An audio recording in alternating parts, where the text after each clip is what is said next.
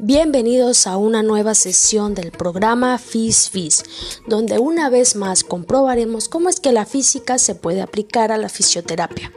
Hoy los temas a tratar van a ser cómo nosotros los fisioterapeutas utilizamos el calor, las ondas y la electricidad en la fisioterapia.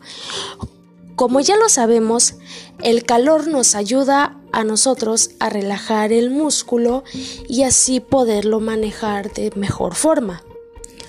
Hoy en día y gracias a los avances tecnológicos existen nuevas herramientas que nos ayudan a dirigir el calor de manera más específica. Esto se logra por medio de ondas, las cuales nos ayudan pues a dirigir y propagar el calor hacia algún órgano, músculo, tendón en específico. Aquí ya se tienen puntos importantes donde se utilizan el calor y las ondas. Pero ¿qué pasa con la electricidad?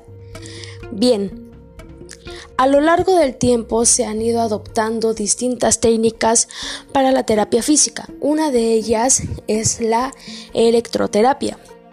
Como su nombre lo dice, aquí es cuando se implementan los principios de la electricidad, solo que en la rama de la rehabilitación. Las corrientes eléctricas en, fisioterapia son utilizadas para estimular nervios y músculos. Esto se hace por medio de almohadillas adhesivas colocadas sobre la piel. Pero no solo es ponerlas y ya, ya que hay lugares en los que pueden causar muchos daños. Por ejemplo, si lo ponemos sobre el útero de una mujer que está embarazada, puede causar daño al feto. Y bueno, eso es todo.